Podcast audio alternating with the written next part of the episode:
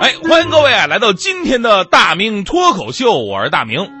这爱情呢，本来是一件特别美好的事情。这个每个人呢，这辈子亲情一定会有啊，友情呢基本上也会有，但是爱情不一定能有。所以有句话说的特别好嘛，说爱情啊就跟鬼一样，光听说了，但是谁也没见过。再加上我们在网络上、生活中啊看到了太多的分分合合，所以现在呢有一种观念是怀疑爱情。曾经有一段时间流行过一句话，不知道您还记不记得？我再也不相信爱情了啊！用来说别人看很看好的一对儿，最终呢没在一起。哎，最开始你知道这句话说的是谁吗？就咱们节目不应该这么八卦哈，但是为了可信度，而且我觉得都是过去的事儿了，我相信当事人呢也已经沉淀在心，这都是一种人生嘛。我还是说了吧，最开始这句话呀，我再也不相信爱情了，说的是这个谢娜跟刘烨俩人分手。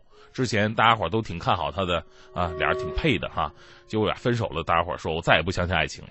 后来呢，姚晨跟凌潇肃俩人离婚了，有人又搬出这么一句，我再也不相信爱情了。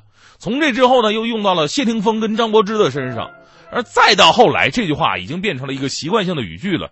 只要是俩看啊看起来特别好，结果最后没在一起的，这句话就能用得上。比方说啊，有人说了，说这个古天乐没有娶李若彤，我再也不相信爱情了。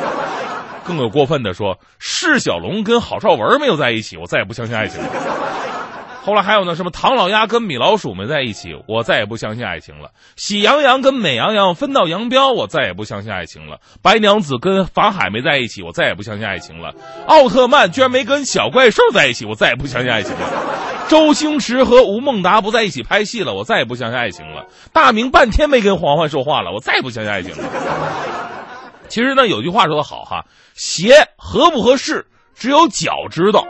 人家俩人在一起开不开心的，也不是你看就能看得出来的。正所谓嘛，家家有本难念的经啊。每一段爱情不仅仅要接受时间的考验，还得经过生活磕磕绊绊的磨砺。有这么一对夫妻，平时感情还算不错，唯一的缺点呢，就是这女的可能懒一点，家务活什么的都是男人来做。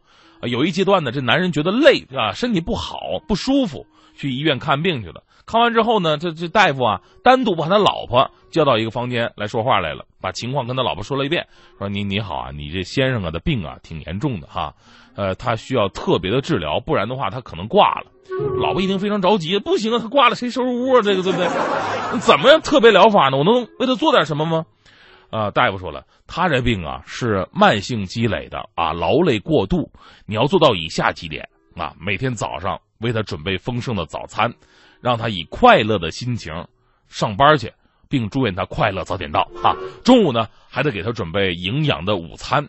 而当他下班回来之后呢，还能让他安心的静养休息。晚餐也必须是他喜欢吃的菜，绝对不能让他再干活了啊！也不能对他抱怨或者啰嗦。总之，别让他烦，到处宠着他，顺着他，懂了吗？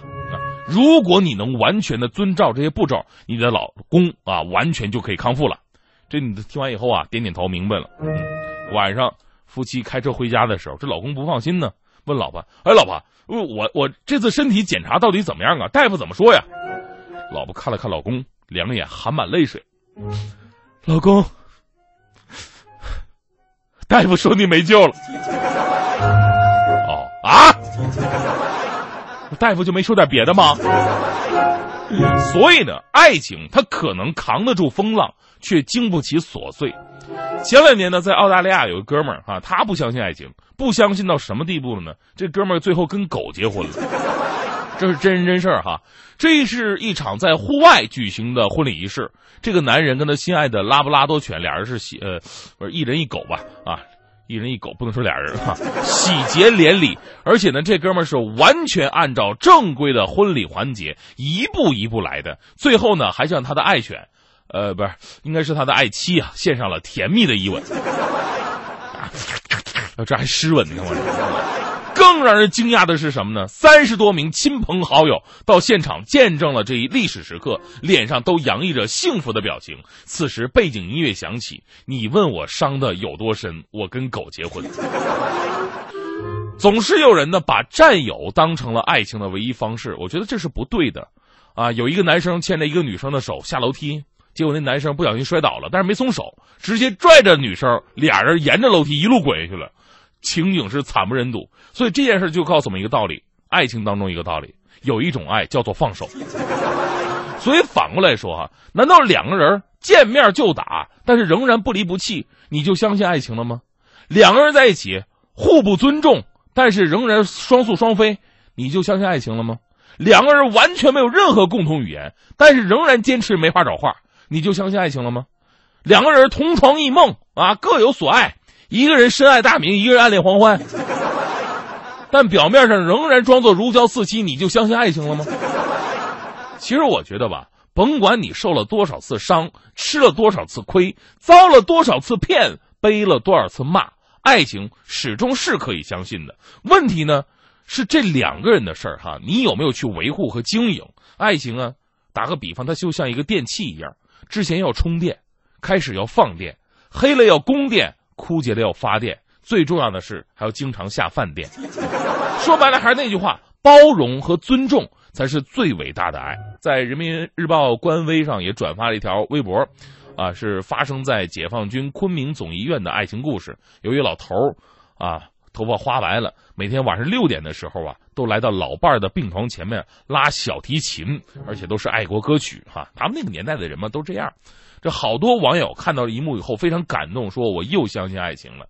其实人家啊，老两口没你们想的那么浪漫，对不对？人家老伴儿啊，对这种做法。哭笑不得，老伴儿说了：“说我老头啊，平时特别喜欢拉小提琴，平时在家里边他拉，哎呀，我这烦他，我这太吵了，想不干就不行。结果呢，现在我住院了，他他也过来拉，但是呢，旁边的人我看还都挺喜欢的。那行吧，拉就拉吧，我也不反对了。哎，其实啊，这事是两个人当中很平凡的一幕，最感动的并不是我们说的那种浪漫，而是包容和尊重。”浪漫永远是一时的，包容和尊重才是一世的，这才是我们有理由继续相信爱情最重要的道理。所以呢，呃，现在我有的时候也反思自己，就是，呃，呃，很多人希望我跟黄欢在一起，但，最终我们两个没在一起，我觉得都是我的责任，因为他对我足够的包容，但是我从来没对他尊重过。所以在今天节目最后，我要对他。郑重道歉一下啊，对不起。还有呢，别总说我不跟黄欢在一起，你们就又不相信爱情了。我要真的跟他在一起了，你们肯定以为我是为了他的遗产。我是那种人吗？